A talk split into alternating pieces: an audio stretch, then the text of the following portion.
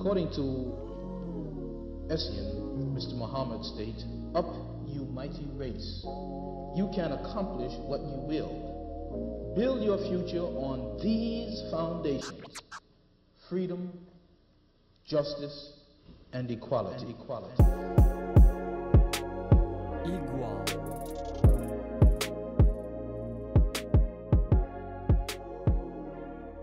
Olá, bem-vindos a mais um episódio do podcast Igual.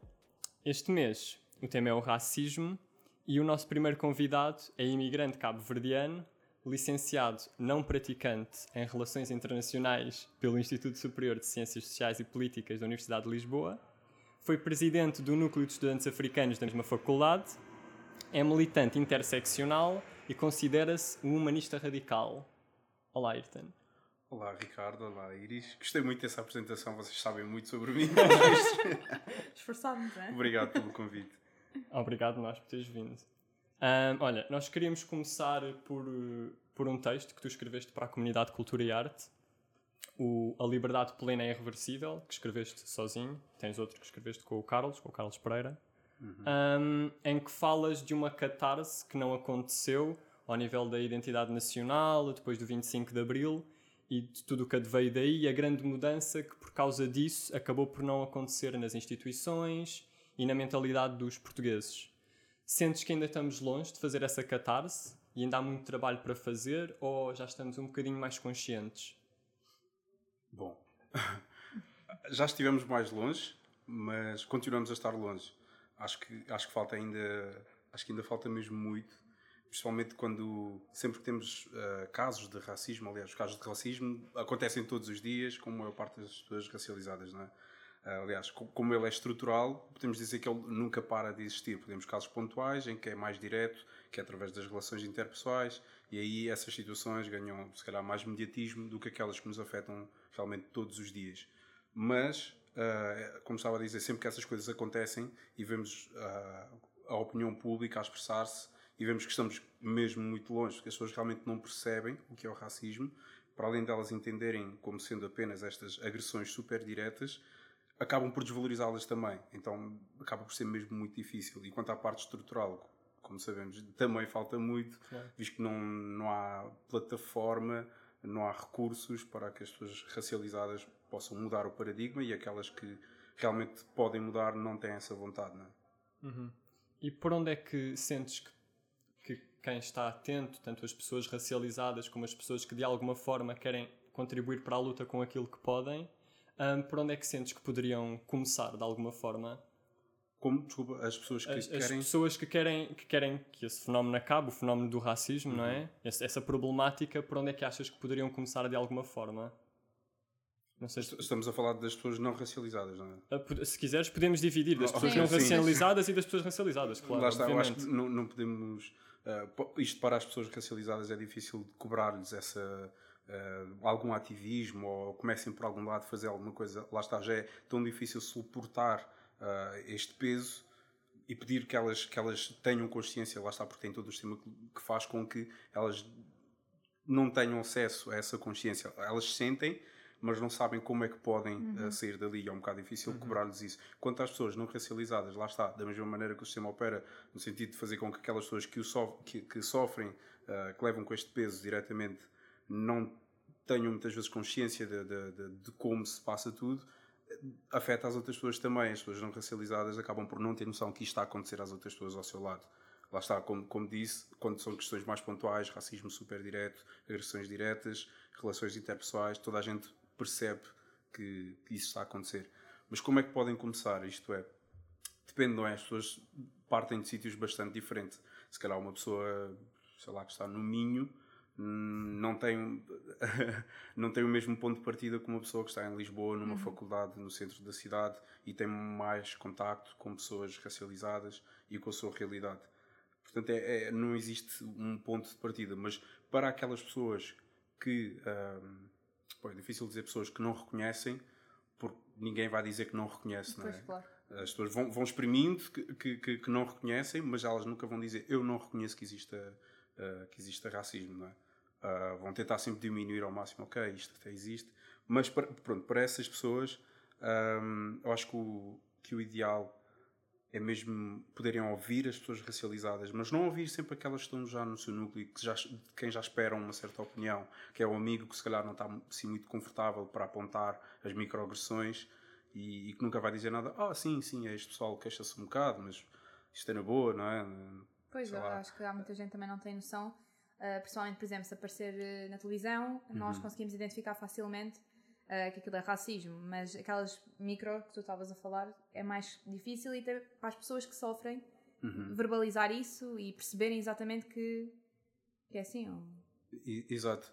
Uh, para as pessoas que sofrem, ter que falar de, de, de, daquilo que sofrem, mesmo do, do mais direto, é, é, é, difícil, não é? E sempre, e sempre que, que o tentam fazer, quando é mais óbvio, quando até chega à televisão, vais ter tipo toda uma nação também a, a, a, invalidar aquilo, não é? Uhum. Então claro. é um bocado difícil que vás falar sobre as tuas experiências traumáticas e teres uma maioria.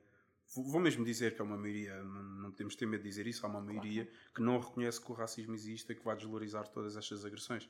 Uhum. Pois. Um, a outra pergunta que tínhamos um, era tendo em conta também isso que, falaste de todas essas, essas questões relacionadas com o racismo cá, era se, se sentes que existe algum ponto de melhoria na nossa luta antirracista, ou luta antirracista portuguesa, digamos assim, que pudesse melhorar, uh, se tem alguns pontos de melhoria, para que fosse mais, ainda mais eficaz. Se, eh, se, poderia melhorar em alguns aspectos do que, dentro do que já faz ou do que não faz, na tua opinião? Eu acho que falta plataforma.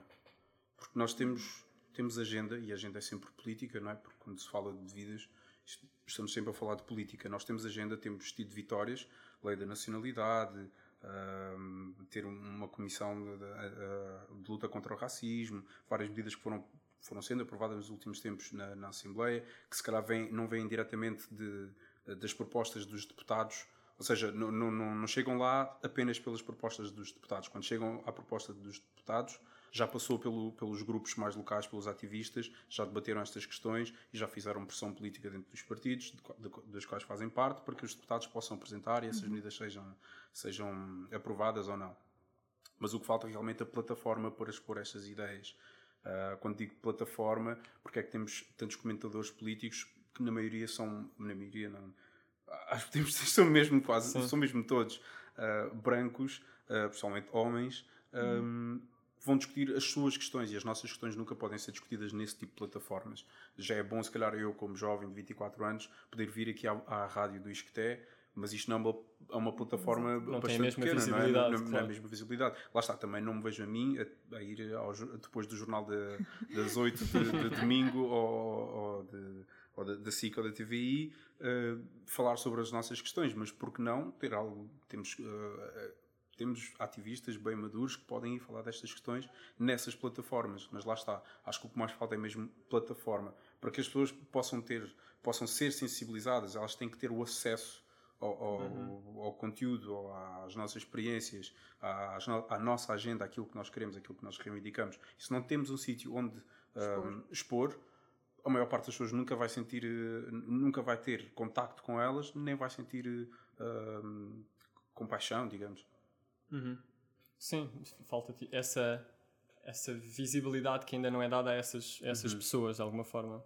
Exato, e uhum. podemos ver o caso da CNN, que uh, vem fazer eh, mais e melhor pela televisão portuguesa, e os comentadores são todos homens brancos, a maior parte tem três mulheres até agora apresentadas, não é? Mas, ou seja, não é a realidade portuguesa, não é a realidade de, das grandes metrópoles. Lá está, aquilo que é exposto na televisão já é, já é, uh, já é uh, aquilo que é mais a vida em Lisboa e no Porto, nas grandes cidades. Mas em Lisboa e no Porto também tem muitas pessoas racializadas e isso não se vê depois na televisão. Mas lá está, nós não queremos que as pessoas apareçam na televisão sempre uh, que é para falar sobre racismo. Não pode ser o único tópico, não é? Lá está, porque existem imensas outras políticas que são discutidas, políticas públicas são discutidas uh, semanalmente nesses programas que nos dizem respeito e não é realmente sobre racismo. Sei lá, podemos falar de habitação e ir falar exatamente sobre as pessoas do 6 de Maio ou do Santa Filomena. Porque não? Uhum. Uhum. Hum, claro que não, que não há uma, uma fórmula para isto, hum, mas para o pessoal da nossa idade, um, da nossa, dos três até, um, e também para as pessoas que, por um motivo qualquer, nunca se envolveram na luta, mas que o querem começar a fazer e podem se sentir um bocado perdidas no meio de, de tanta informação, de tantos acontecimentos. ah, por onde é que aconselhavas a começar? Por onde? Bom, lá está, como disse há pouco, depende muito do nível em que a pessoa já tenha sido exposta. Nós aqui, os três, se calhar já fomos expostos a isso, eu mais do, do que vocês, porque é a minha vida, não é? Claro. Mas, se calhar, um outro colega vosso de- de- do, do- do mestrado não foi exposto a estas coisas. Então é difícil que digamos que tenha um ponto de partida. Mas há imenso conteúdo que, que se pode consumir sobre o racismo na realidade portuguesa. E lá está, tem que sempre começar por história, eu acho. Acho que tem que sempre começar por história. Não, há, não há outra forma de começar. Mas lá está, mesmo dentro, de- começando pela história, acho que há, há reformas a fazer também. né? Há reformas a fazer no currículo para que as pessoas sejam expostas a outro tipo de, de- de- coisas. Eu acho. Foi um bocado por aí que quiseste ingressar nesse, nesse mestrado? Uhum. Não? Mestrado de História. no mestrado em História, Exatamente. com sim, sim, sim. Estive no mestrado de História aqui durante o semestre e não, eh, infelizmente deixei, não deu para, para poder continuar e produzir conteúdo para expor às pessoas e elas ganhem empatia pelas nossas causas, mas, mas sim, acho que é por aí, é mesmo pela história e foi, foi exatamente por ter essa necessidade mais do que paixão que me fez ir para a história. Portanto, aconselhas é começar à procura e pesquisar na história. Eu acho que os conteúdos estão aí, eh, todas, aqui dentro do Isqueté temos sociólogos como a Cristina Roldão, temos imensas pessoas que estão a criar estes conteúdos para que as pessoas eh, possam consumir, mas lá está, sem plataforma é difícil que isso chegue às pessoas. Mas mesmo assim, falem com as pessoas, sei lá, ah, há, há nomes não é, que estão aí e que já são odiados por uma grande parte da população, sei lá, uma Madubá da vida, as pessoas conhecem o nome e se calhar não conhecem a, a, a pessoa, não sabem o que ela produz. E não, o, que não, o que não falta por aí é conteúdo do Mamadou, seja em colunas de jornais, seja em podcasts que tenha participado. Uh, lá está quem diz o Mamadou, diz imensas outras pessoas uh, que estão na luta antirracista, mesmo aqui dentro da faculdade. Eu compreendo que. É uma questão grave. Ah, Deixa-me começar por dizer. No meu entender, Chama-se propaganda! Não me irrites! Na segunda rúbrica, a Não Me Irrites, pedimos sempre ao convidado que traga uma frase ou uma situação em que o preconceito relacionado com o tema que, que estamos a falar seja mais visível. Ahm, e pedimos ao Ayrton, obviamente, para trazer também. O que é que trouxeste? O que é que eu trouxe? Eu trouxe uma frase que, como disse na, na- na primeira parte, sempre que, que acontecem eh, as, as questões mais. Aquelas que, que se calhar têm mais atenção, de racismo mais direto, sei lá, uma Cláudia Simões, a situação na Jamaica, ahm, agora o Danny Joy na situação- na- na- no IPL. Ahm, a frase é: temos de ouvir os dois lados. Pá, se vocês ouvem isto e não se irritam, vocês têm que ser expostos jamais. a sério, eh, é, é que há uma meio que uma obsessão com a verdade, não é? Mesmo o pessoal falso moralista que se põe em cima do muro e vê uma situação que, que às vezes é super óbvio, não é? Que aquilo está a acontecer e é desta forma e as pessoas pedem para, para ver os dois lados. E os dois lados é sempre da pessoa de que, de que foi vítima de abusos, lá está, estamos a falar de, de questões raciais, mas vai a misoginia, a homofobia, a transfobia. ahm, e, e- as questões são tão óbvias a pessoa pede na mesma. Temos que ouvir os dois lados. Eu acho que isto é tipo pedir que haja um, um confronto super desnecessário entre uma pessoa que está a expor ah, o seu trauma, a sua experiência traumática, uma violência, e por cima disso querem que a pessoa seja exposta a uma outra violência, que é dar palco a uma pessoa que provavelmente vai negar, é que as duas vão negar, a pessoa que, que pede ter, uh, a pessoa que, que vai dizer que, que aquilo não aconteceu, não é? Vai ser o, o antagonista, e a pessoa que acha que não é antagonista, que se põe em cima do muro para dizer temos de ouvir os dois lados. Eu Há acho sempre que duas verdades. há sempre duas verdades, exato. Há sempre duas verdades. Sim, depois há As várias versões desse uma obsessão Se com, verdade ahm, ridícula que, ahm, que, é, que, é, que é só fazer com que a pessoa re- reviva mais aquela experiência traumática. Vamos dar um exemplo que é o, o que aconteceu no. e Isto é um modus operandi de, de, de- de várias ah, organizações, pessoas que se propõem a discutir as questões raciais, por exemplo, e querem ter um antagonista. O que aconteceu, por exemplo, há umas semanas no, no programa da, da, da RTP2, uh, o Scroll, em que tinham pessoas racializadas, três pessoas racializadas, e, e tinham um, um rapaz uh, branco, miúdo, 17, era um miúdo, 17 anos, acabado de sair do secundário. Isto quando foi gravado ele tinha acabado de sair do secundário, provavelmente no colégio, e foi agora para a Católica estudar Direito, como disse que, que era o que ele queria fazer, é o que ele está a fazer neste momento. E puseram lá esta pessoa como um antagonista. E viram o que aconteceu. Uma das pessoas racializadas que estava lá para, para participar, acho que era Isabel, não me quero enganar no nome, Sim. teve que sair a meio do- da- da- das gravações porque não conseguia aguentar. E isto é, isto é uma, uma cena que acontece re- recorrentemente. Em, em- a maior parte das vezes nos convidam para, para vir falar sobre as nossas experiências. Então, mas qual é a necessidade de ter um antagonista? É só para que a pessoa possa vir invalidar a minha experiência? É quase para. Depois é isso. E- Exato. E o que é que acontece Qu- quando ah, querem que eu divida, que nós dividamos a plataforma que nos estão a dar, que já é mínima, e quando nos dão, é, tem que ser dividida com, com o antagonista. Isto é só manter o modus, o modus operandi. Mesmo tanto a pessoa que, que pede que assim seja, como a pessoa que aceita lá ir. Quer dizer, estas pessoas têm sempre a plataforma do seu lado. Nós temos sempre os comentadores ah, ah, ah, brancos a comentar todas as questões, de, seja de criminalidade nas- na periferia. Ah, e quando tem uma outra pessoa racializada para poder ir lá falar, e essa pessoa tem que lá estar também. Estás a ver? Sei lá, ah, já- Pois, qual foi a necessidade? Sim. Qu- qu- qual é a necessidade? E, e viu-se que é uma experiência completamente uh, violenta para as, para as pessoas racializadas. Eu acho que isso é uma cena mesmo que tem de, de- de mudar. Por isso, já, já é fixe eu ter vindo aqui sem ter um antagonista nestas duas cadeiras vazias.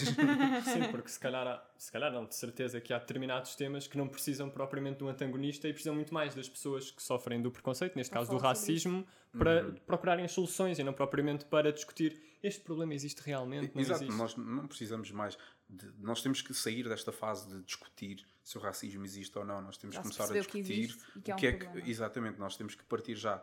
Ok, estamos a reconhecer que ele existe, mesmo que a maior parte das pessoas não reconheça. Não precisamos que a maior parte das pessoas reconheça para que se faça alguma coisa sobre isso, senão as coisas nunca vão mudar. Porque ter este debate, querem sempre ter um debate, querem sempre ter um confronto, e isto é uma maneira de manter o status quo, não é? Nada muda se ainda estivermos nessa fase de discutir se as coisas são ou não são.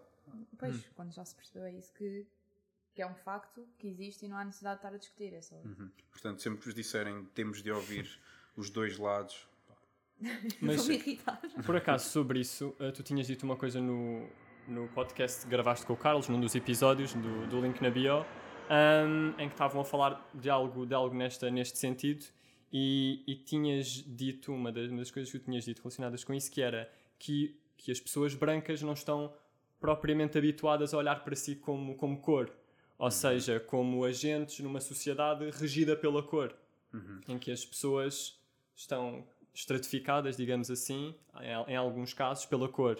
Um, e ao serem confrontadas com a possibilidade de existir racismo, ficam desconfortáveis e depois gera, gera depois a reação. Ex- Exatamente, isto até é, é polémico porque o termo que temos usado mais agora é pessoas racializadas. Mas na verdade a racialização devia acontecer em todos os sentidos, não é?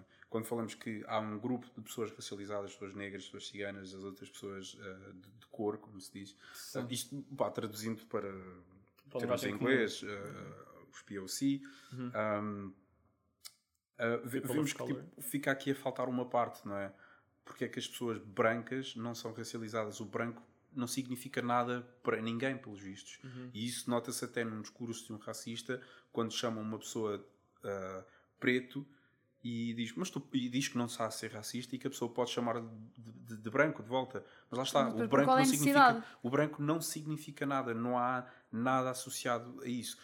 Eu acho que, é, que até é engraçado, eu acho que se calhar dentro das pessoas brancas, acho que acabam por ser mais progressistas nisto, porque acabam por ter essa noção da racialização de que elas próprias sofrem, porque lá está, as pessoas brancas estão raci- racializadas também, apesar de elas acharem que elas partem do ponto universalista, é? elas representam o, universal, standard, quase, o standard, standard, exato, hum, acabam por ser os supremacistas brancos, porque eles reconhecem, eles, eles sabem o que, o, o, o que querem dizer com eu tenho orgulho de ser branco.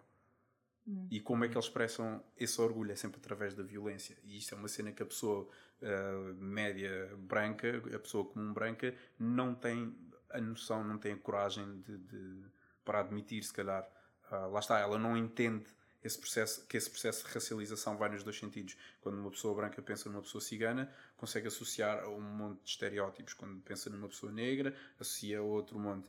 Mas não consegue ver-se a si sobre esse, eh, com, com esse olhar de, de, de, racialização. Eu significo uma coisa. E isto acho que é um passo muito importante. Pode parecer que não, não vão tornar-se supremacistas brancos por reconhecerem o que é que elas representam como pessoas brancas. Claro. Claro. É, é na verdade um passo bem progressista. Bem progressista. Uhum. E sentes, tu agora tinhas dito uma coisa no início relacionada com a, com a associação que existe determinadas, determinadas atitudes ou determinados comportamentos a X pessoa de cor, ou a pessoa de cor, a pessoa racializada, uhum. seja, seja uma, pessoa, uma pessoa negra, seja uma pessoa cigana. Uhum. Um, sentes que isso é porque. Porque eu, quando, quando falaste sobre isso, pensei numa coisa que é o, o viés inconsciente, ou seja, aquele, aquele bombardeamento de, de de estereótipos, seja pela televisão ou por outro uhum. qualquer meio social que pelo qual nós somos bombardeados e que originam depois determinados estereótipos que são formados um bocado fora da nossa atenção consciente, digamos uhum. assim, e que depois se, se refletem em atitudes. Exatamente, exatamente. As pessoas não, não, não conseguem perceber que as suas atitudes, que, que, as suas reações, principalmente as suas reações ao que acontece uh, e ao que fazem as pessoas racializadas, uh, ditas racializadas, uhum. não é? agora uhum. podemos usar pois. assim, uh, parte sempre de um ponto de vista de pessoa branca. Então, se não, se não tivermos esse passo, se, se não houver esse. Lá está, como dissemos, que tem de haver uma catarse da sociedade portuguesa, do Estado português, sobre o seu passado e o que é que isso significa. Lá está, temos que deixar de ver o, o, os séculos passados como era dos descobrimentos e da uh, português explorador, até porque isso não era uma verdade para o comum português. Uhum. Uh, também as pessoas brancas portuguesas têm que olhar para si pessoalmente porque têm uma, uma sociedade multirracial e têm que perceber o que é que elas significam, o que é que, o que, é que representa uh, quando, quando o que, o que é que elas são no olhar das pessoas quando elas entram num bar, num café, num restaurante e quando estão vestidas de uma forma ou de outra e o que é que eu represento como pessoa negra quando eu entro nesse bar, nesse restaurante, qualquer estabelecimento. E isto é aquilo, e isto depois temos que chegar ao, ao, ao, ao se calhar ao clímax, que é reconhecer o que é que eu represento na sociedade em geral. Sim, é um bocado ganhar consciência, ganhar, ganhar consciência, consciência para a realidade. Acho que às vezes uh, estamos tão fixos em nós próprios e nas nossas vidas e estamos sempre uhum. a mil e acho que falta um bocado na nossa sociedade olharmos bem e pensarmos o que é que estamos aqui a fazer. Exatamente. Uh, da mesma maneira como falamos de consciência de classe, também tem de se falar de consciência de raça, porque a nossa sociedade está estratificada assim e temos de perceber como é que a podemos desconstruir. Uhum. E isso é o primeiro passo, eu acho. Ver aquilo que, no, aquilo que nós representamos. O que é que a nossa cor representa. O que é que a nossa... A que, uh, a que dá acesso à nossa cor. Uhum. Coisa, Começamos a falar de privilégio também, não é?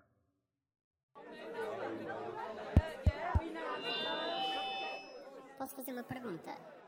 Palavra ao auditório.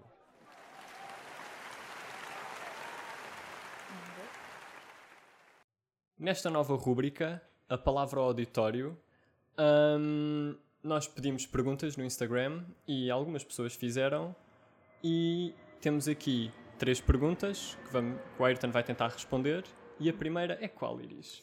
Achas que a tua influência nas redes sociais, ou no geral, pode não ser só nas redes sociais, ajuda a ter algum impacto na luta? Hum. Achas importante?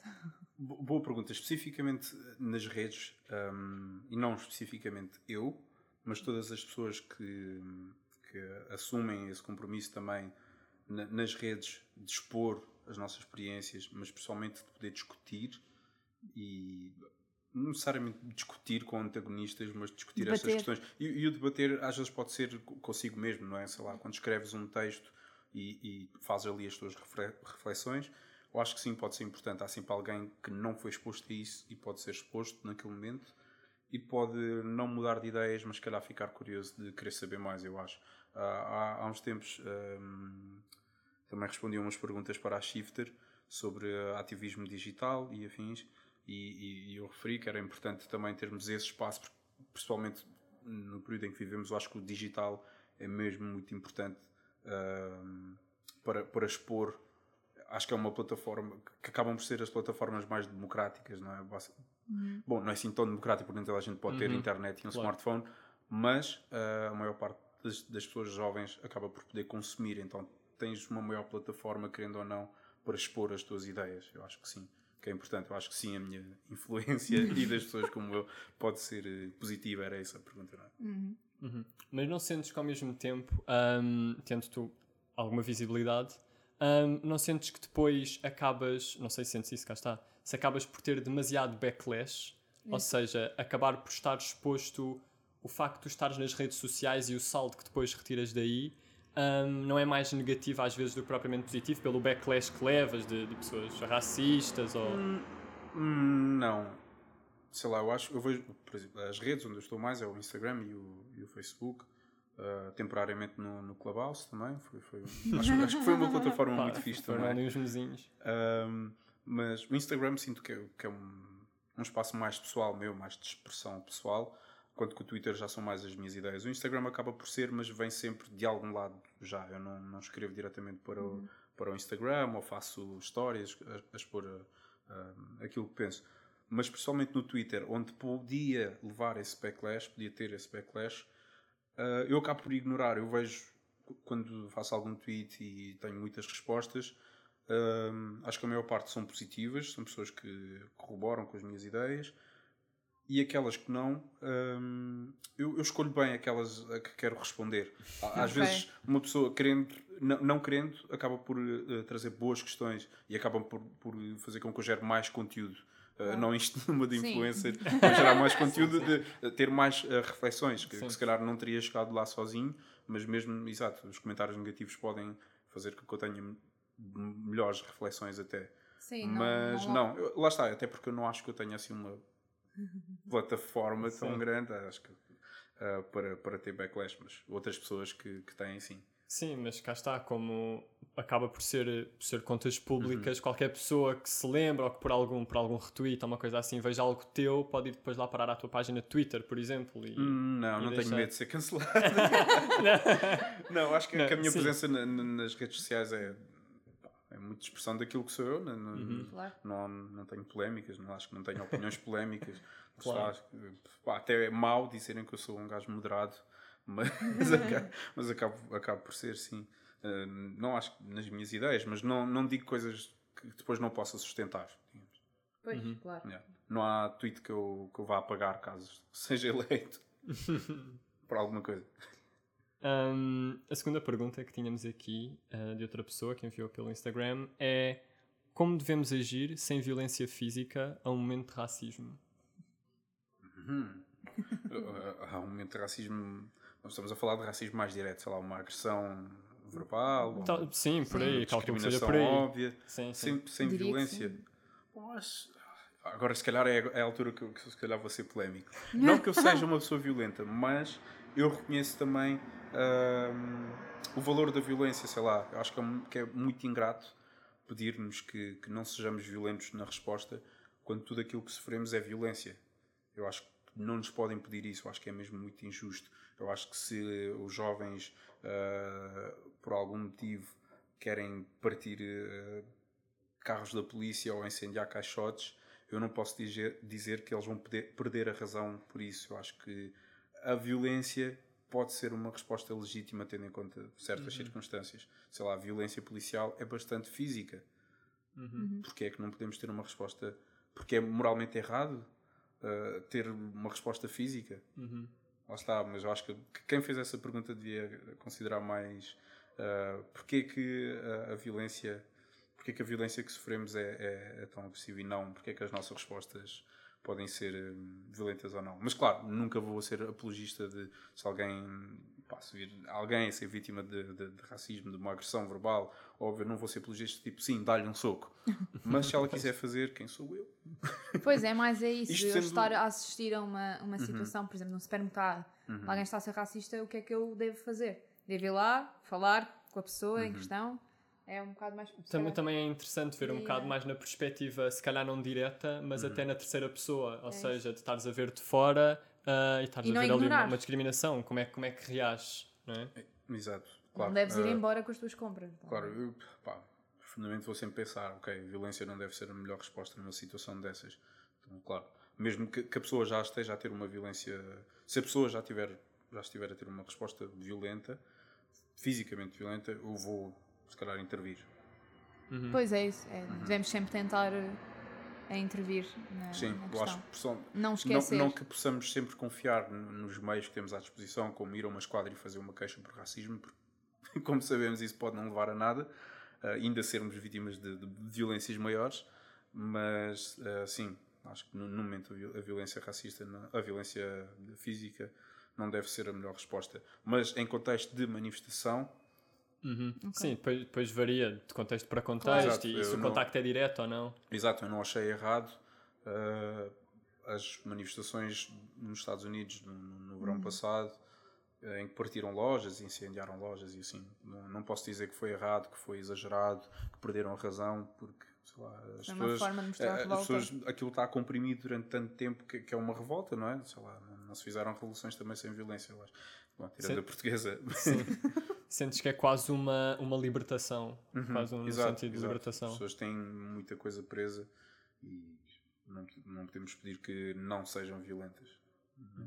Podemos pedir, não é? Mas não, não quer Pois dizer- é, sempre não, não incentivar a violência, Exato, mas podemos não incentivar a violência, mas. é sempre tentar intervir e Uhum. ajudar eh, e não ignorar. Exato.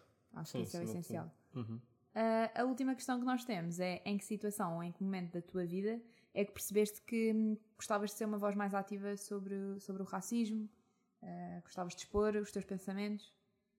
Em que momento? Eu não consigo dizer eh, em que momento exato eh, da, minha vida, mas acho que, que, hum, deve ter havido um, um clique em que, lá está, nós toda a nossa vida temos noção que estamos a sofrer disto, seja mais direto ou não. Obviamente. E, e há um momento que percebemos que isto é estrutural, que não é só comigo e que isto estende-se para além das agressões verbais, as agressões diretas, passa-se no acesso à habitação, à educação, ao mercado de trabalho. Há, há um momento que há, que há esse clique. Mas o momento em que eu acho que eu posso agir mais é quando eu percebo que não há nada a, a impedir-me de, de- que me expressa, independentemente da plataforma que eu tenha.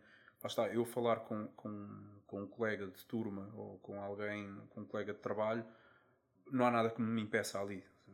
Então eu acho que ah, esse é o, a primeira plataforma, a plataforma mais básica nas relações interpessoais em que, que podemos exprimir a, a- a nossa revolta, eu acho, a nossa situação e, sei lá, tentar gerar empatia. Não, não que eu apoie que hum, andemos atrás das pessoas para tentar ganhar empatia, porque empatia não chega e pode ser até, ah, sei lá, paternalista pedir empatia.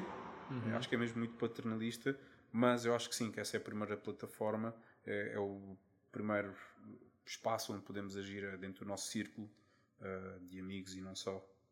E sentes que isso surge quando na tua vida? Surge na adolescência? Ou, Lá, ou- lá está, eu não consigo dizer um momento exato. Uh, posso dizer que desde que me lembro que, que, que sou assim, mas provavelmente não é verdade.